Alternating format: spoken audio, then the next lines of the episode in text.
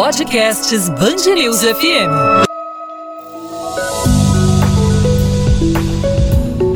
Totus Talks.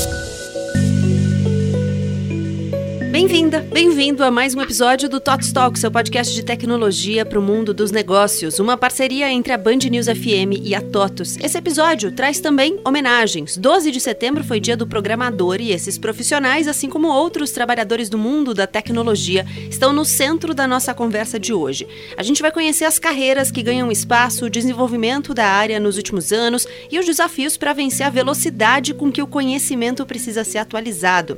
Na mesa com a gente, o gerente de desenvolvimento de software da TOTUS, Fábio Rocha. Fábio, bem-vindo. Olá, obrigado pela, pelo convite, pela poder participar desse podcast. E o fundador da Rapcode, Escola de Programação para Crianças, Rodrigo Santos, empreendedor, investidor e mentor de startups. Rodrigo, bem-vindo. Muito obrigado pelo convite, é um prazer estar aqui com vocês hoje. Bom, eu quero começar trazendo para nossa conversa, então, quem são esses profissionais tech do futuro, né? Quem, quais são as carreiras das quais a gente está falando e para onde esses profissionais têm caminhado? Bom, é, o próprio desenvolvedor agora é um, independente seja de front-end, back-end, é uma carreira que realmente está sendo bem relevante, tanto para poder é, apoiar as startups na criação das suas aplicações, como em grandes empresas, tanto no, no, empresas de tecnologia, como empresas que não são de tecnologia, que hoje em dia efetivamente acabam precisando de desenvolvedores dentro de casa. De uma forma geral também, agora com toda essa parte de inteligência artificial, outra carreira que está se firmando cada vez mais é o de data science, envolvido também tanto em startups, grandes empresas, varejo, saúde, hotelaria, eu vejo que são realmente os dois principais focos do futuro aí de de crescimento na área de desenvolvimento, se, se consolidando mais como uma área é, que realmente precisa de muita gente aí para o futuro das empresas. Acho que o, um ponto aqui para a gente trazer um contexto é o contexto do, do mercado antes do Covid e pós-Covid, né? Então, o momento que estamos vivendo hoje, né? Então, não se compara e se antecipa várias tendências aí, principalmente ligados a revoluções tecnológicas que demandam profissionais de tecnologia. Mas antes do Covid, já era uma área, já é uma área com uma grande demanda e um grande déficit de profissionais hoje para o mercado. Né? Então, aí, tanto a TOTOS ou as grandes empresas de tecnologia vêm sofrendo muito para contratar esses novos profissionais. Aí, trazendo alguns dados, só para poder contextualizar o momento atual nosso, até 2024, dados antes do Covid, nós tínhamos uma demanda aí de 420 mil novos profissionais da área de tecnologia com um déficit estimado em algo em torno de 290 mil profissionais até, até o final de 2024. Então, sim, é, complementando uh, o que foi dito, né, então as profissões hoje do, do, do, ligadas à tecnologia, mas principalmente ligado a desenvolvimento tanto de front, back, ciência de dados, inteligência artificial e acrescento é, segurança também, é, cibersegurança também são profissionais, profissões também é, muito demandadas hoje, e o Covid, agora, no contexto de transformação digital, só antecipa todas essas, essas tendências de mercado. Legal que você trouxe esse ponto, porque acho que é uma questão importante de a gente colocar aqui na conversa, né? A gente está passando por uma série de transformações, algumas delas a gente nem sabe ainda, né, onde é que vai parar, porque a gente não terminou, né, esse processo que a gente está vivendo, a gente ainda está no meio de uma pandemia e muitas coisas estão em transformação. É, vocês acham, então, que esse momento abre mais possibilidades ainda e mais demanda para esses profissionais? Eu acho que abre sim, até porque é um ponto que eu vejo interessante com essa situação da pandemia e que eu acho que acabou, acabou mostrando uma realidade da tecnologia, é que muitas empresas e muitos setores é, imaginavam que estavam preparados para uma situação como essa, onde toda a parte de, de ser digital ou de já ter terminado a transformação digital para poder suportar essa situação, na verdade mostrou que na, nós não estávamos tão preparados assim. Então, nesse momento que efetivamente tinha que ser muita coisa digital e as empresas tiveram que mostrar que estavam preparadas, muitas não conseguiram. Isso aí aumentou uma demanda absurda de desenvolvimento, principalmente, exatamente para poder acelerar o que achava que já estava no ponto ideal de transformação digital. Esse momento foi crucial de novo para o setor de tecnologia. É, eu vejo aqui, principalmente do ponto de vista das empresas, né, a transformação digital virou uma questão de vida ou morte. Né? Então, negócios, principalmente é, é, negócios alicerçados no modelo 100% offline, é, pararam as suas receitas. Né? Então, com isso, vem a necessidade de você se transformar. Então, todas as tendências do Covid, ele antecipou todas as tendências que já eram já trazidas para o mercado. E a demanda por esses profissionais para desenvolver essas novas tecnologias já estava sendo acelerada. Porém, o Covid trouxe uma demanda para principalmente agora as contratações é, esquentarem ainda mais, ou seja, é uma das poucas áreas que continuou acelerando a contratação, então trazendo essa, esse déficit ainda por uma dor mais atual, que ainda não existe relatórios que apontam o tamanho desse déficit agora para 2024. Essa informação que eu trouxe para vocês de 290 mil profissionais de déficit até 2024 foi liberada em dezembro de 2019, então no final do ano.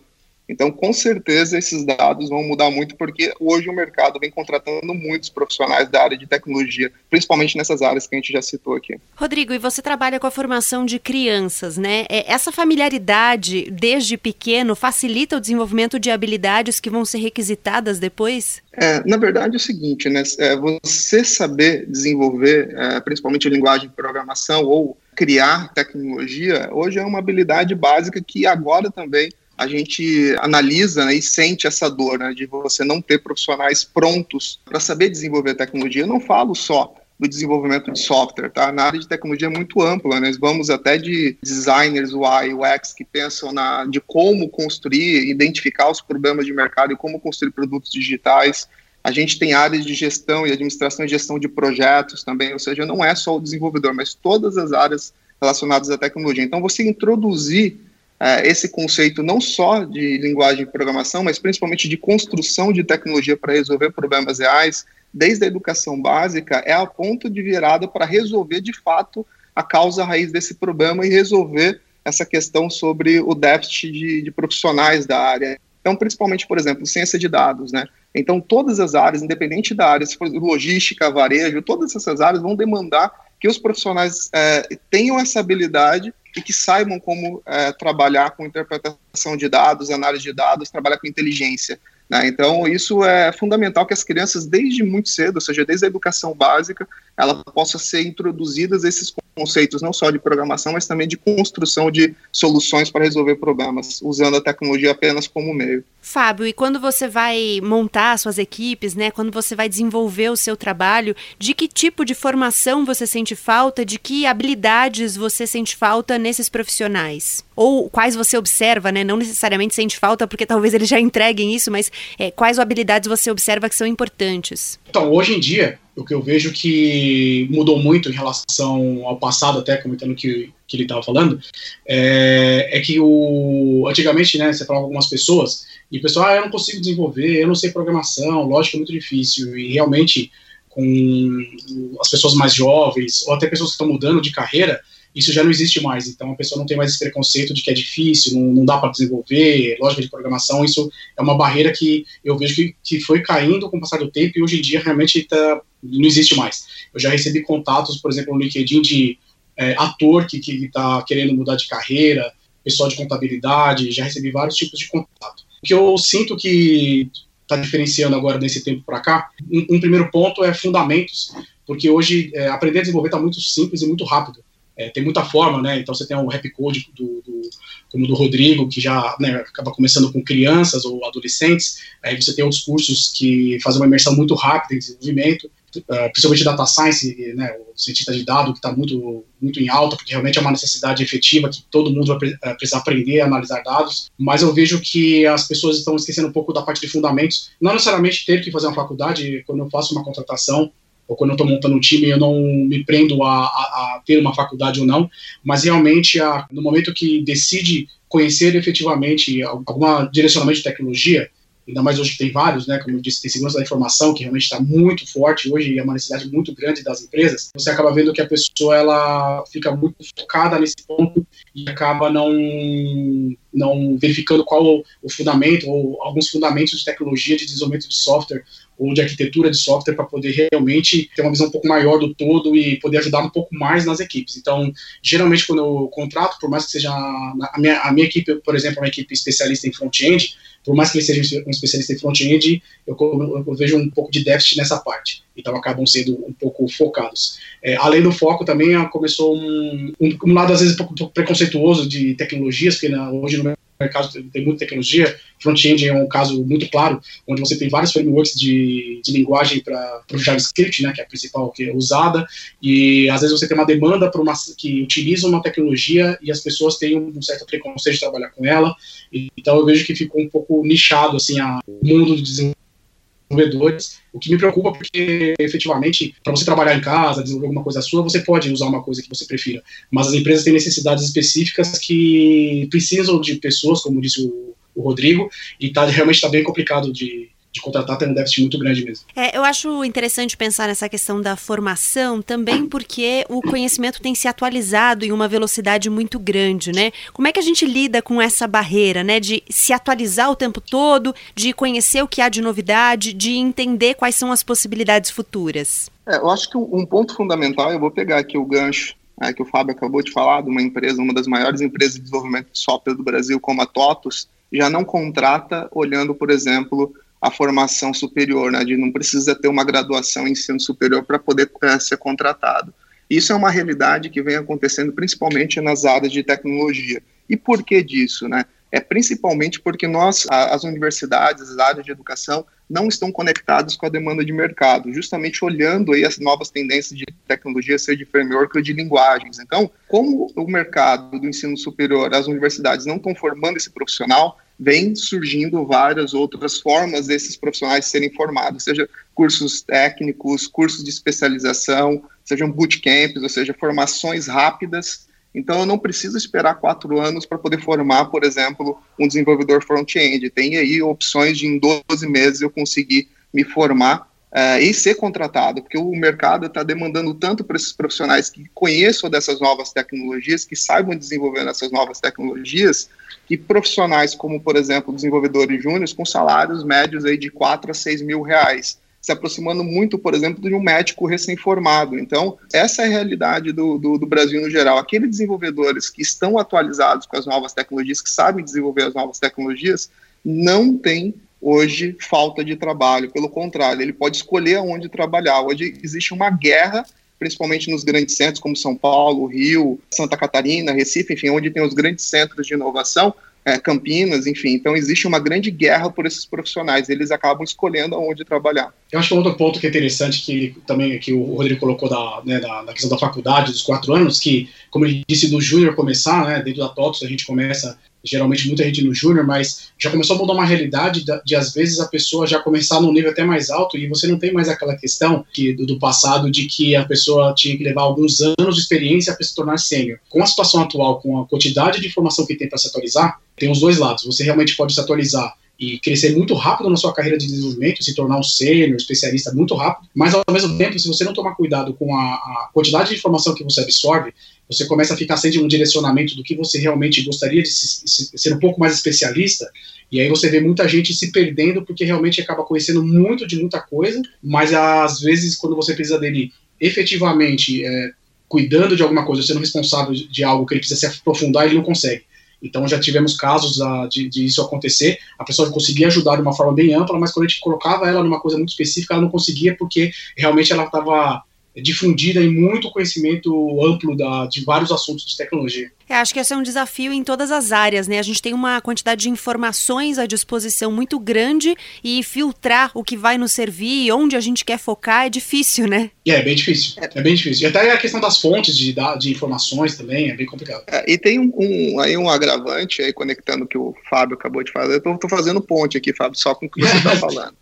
Está é, é, acontecendo hoje na área de tecnologia uma segmentação a, a níveis muito preocupantes, ou, por exemplo, especializações. Né? Então, quando você fala sobre front-end, hoje você consegue segmentar tem essa questão cultural das brigas entre tecnologias, quem é desenvolvedor em React não desenvolve em Angular e assim vai, enfim, mesmo tendo como princípio básico e podendo utilizar o próprio JavaScript, enfim. Então, existe aí uma, uma, uma, um nível de especialização, como, por exemplo, outras profissões que a gente não está falando, que são fundamentais hoje para desenvolvimento de produtos digitais. Os designers UI e UX, antes, é, eram apenas um profissional, hoje é segmentado entre user research, que é a parte é. de pesquisa, é, design de interface e especialista. Isso acabou especializando e quebrando áreas específicas em vários especialistas. Né? Então, isso está fazendo com que os squads, os times que você precisa montar, na sua empresa, precisam ter vários profissionais com habilidades muito específicas para poder desenvolver produtos digitais. Então, esse também tem sido um grande desafio para aqueles que, que, que, contratam, como a TOTS, por exemplo, tem um volume gigante de contratações nessa área, né? Acho que tem um grande desafio aí também dessas contratações. Bom, e eu queria terminar perguntando sobre possibilidades. Vocês falaram um pouco no início da nossa conversa sobre como esses profissionais da tecnologia são demandados não apenas em empresas de tecnologia e não só para o desenvolvimento de softwares. Quando a gente está falando disso, onde é que essas pessoas podem trabalhar, né? Quais são as possibilidades de ocupação, de atuação e de posições no mercado de trabalho, de áreas possíveis possíveis e não só de áreas possíveis, mas de posições possíveis dentro das companhias, das empresas? É, eu, eu, vejo hoje, né, eu vou separar, porque muitas vezes quando a gente fala sobre tecnologia, a gente acaba ficando muito preso apenas no desenvolvimento de software, até porque as áreas que nós estamos atuando hoje. Mas quando a gente fala sobre desenvolvimento de produtos digitais, seja um aplicativo, tem, tem espaço não só para aqueles da área de exatas, aqueles que gostam, por exemplo, é, de cálculo, para poder é, se introduzir na carreira de desenvolvedores, mas também tem profissões extremamente importantes dentro dessa cadeia, dentro desses squads, que são os designers de UX. Pessoas que adoram se conectar com pessoas, entender o problema das pessoas, é, usar ferramentas visuais para poder entender a demanda de mercado e propor opções de como resolver aqueles problemas. Tem os designers de interface, são aqueles com mais veia artística que possam construir interfaces gráficas, aquele aplicativo visualmente é muito bom, né? Ou seja, que, que seja é muito bonito para que as pessoas tenham atração ao ponto de, de ser tão importante que a mudança de cor de botão faz com que você compre ou você clique naquele botão. Então, é, é essa interferência é muito importante para esses profissionais da área de design. E depois vem a, as áreas de desenvolvimento, eu vejo aí também uma demanda gigantesca por desenvolvedores de front-end, principalmente, e de back-end com as novas tecnologias, seja em React, em Node, e também esses profissionais que consigam juntar essas duas formações. Os famosos full stack são bem complexos e bem difíceis de encontrar de verdade. Aí o Fábio com certeza deve saber. E também olhando por uma área que também na área de gestão, também de product owner, de POs, né, pessoas que, que conectem tecnologia e demanda de mercado. E vejo também uma, uma área que vem, uh, vem crescendo muito, que é a junção de desenvolvedores e operações, chamado como DevOps além, obviamente, de marketing digital, cibersegurança, ciência de dados, inteligência artificial em todos os níveis para serem utilizados. Então, eu vejo isso como grandes tendências. Se hoje eu começasse a minha carreira, com certeza eu estaria olhando para isso hoje. É, o Rodrigo basicamente cobriu tudo aí. Vamos pegar alguns ganchos que na TOTS, como ele disse, chegou nesse passo onde realmente a área de tecnologia como um todo, né, quando a gente fala de tecnologia, que era muito focado em desenvolvimento, então eu mesmo, quando eu comecei como desenvolvedor, o desenvolvedor era tudo. Por isso que a gente tem muito foco no desenvolvedor, né, no dia do desenvolvimento. Do, então, por quê? Do, no dia do desenvolvedor. Porque no passado, todo mundo, o desenvolvedor fazia tudo. Ele fazia a parte de UX, que era pensar na, na interface, não pensar na nada em usabilidade, fazer uma interface que era o mais rápido de fazer, porque de repente o cara preferia banco de dados ou, ou preferia é, trabalhar no back-end, ele também fazia a parte de, tinha que conhecer rede para poder saber qual era a melhor infraestrutura para fazer uma, um, um size de servidor para o cliente, aí veio, com, aí veio a nuvem, com a nuvem a gente começou a trazer os especialistas de, de infraestrutura de rede, porque o desenvolvedor ele começou a ficar mais focado em desenvolvimento e um, um, outro perfil realmente começou a aprender a fazer cálculo de custo na nuvem, que é o que trouxe né, as empresas de nuvem, como a da AWS, a Azure, o Google trazendo também, e aí, com isso, veio a cultura DevOps que ele colocou. E as em empresas grandes como a TOTS, como nós temos lá, tivemos que também começar esse movimento. Então, na TOTS, por exemplo, já tem a cultura de, do, do DevOps, que na verdade é um modelo de cultura, onde o, a parte de operação do, do da aplicação está envolvida junto com o desenvolvimento, exatamente para não ficar aquela coisa de eu fiz agora que está no ar, o problema é seu.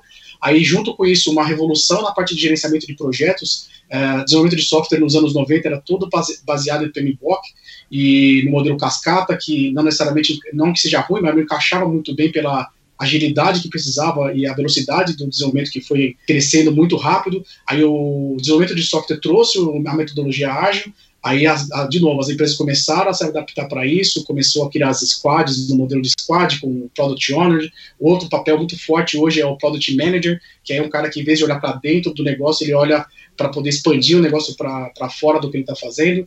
Então, realmente começou a abrir muito. Aí veio a parte de usabilidade, as aplicações é, eram robustas, mas não, os usuários não conseguiam é, usar de forma muito rápida ou muito intuitiva, aí nasceu a parte dos designers com UX, então realmente hoje não, não tem limites, e junto com isso começou, na minha visão, um movimento muito forte agora que traz pessoas de outras áreas para o desenvolvimento de software, é realmente a, a, o boom da TechFin, é, que realmente o, trouxe um lado de que o, o, mundo financeiro precisa estar próximo da tecnologia, e aí o desenvolvedor de software também precisa ter um, uma visão, não só desenvolvedor, mas o UX, o, o Product Manager, o Product Owner, uh, de uma forma geral, precisa começar a ter uma visão também de negócio e entender um pouquinho de como funcionam transações de negócio para poder é, atender melhor. E eu acho que refletiu também até para varejo, refletiu para saúde, para hotelaria e assim por diante. É o que eu vejo, por exemplo, discussões com desenvolvedores dentro da TOTS, que nós temos é, desenvolvedores que atuam em todos os segmentos. Você vê que realmente eles têm, eles conseguem é, conversar sobre alguns pontos de negócio com o Product Owner, por exemplo. Então, acho que realmente agora não precisa ser necessariamente desenvolvedor, mas se você tem um lado de que consegue ajudar um time de desenvolvimento, acho que tem bastante espaço para essas pessoas. Muito bom. Abrangência tão grande de possibilidades que eu comecei anotando as possibilidades que vocês foram dizendo, depois eu desisti porque foram muitas. Fui deixando no meio do caminho. Bom, a gente chega ao fim de mais um episódio do TOTS Talks. Eu queria agradecer a presença do gerente de desenvolvimento de software da TOTS, Fábio Rocha. Fábio, obrigada pela conversa. Obrigado também pela, pelo convite, pela participação e ter colocado um pouco aí dessa realidade do, do meu dia a dia aí no desenvolvimento. Legal. E agradecer também a participação do fundador da Rapcode, Escola de Programação para Crianças, Rodrigo Santos. Rodrigo, obrigada. Eu que agradeço a oportunidade de estar falando aqui com vocês aí de uma área que vivo, que realmente eu tô, tô aí é, focado em ajudar a resolver esse, esse problema que o Fábio tem aí de contratações. Muito bom. Obrigada você também que nos ouve em mais uma conversa do TOTS Talk, seu podcast de tecnologia para o mundo dos negócios. Os episódios do TOTS Talk chegam aos tocadores sempre na segunda e na última segunda-feira de cada mês. Obrigada pela sua companhia e até a próxima.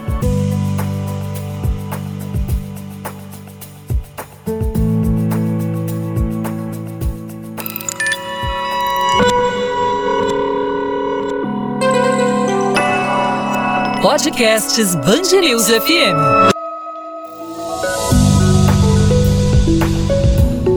Totus Talks.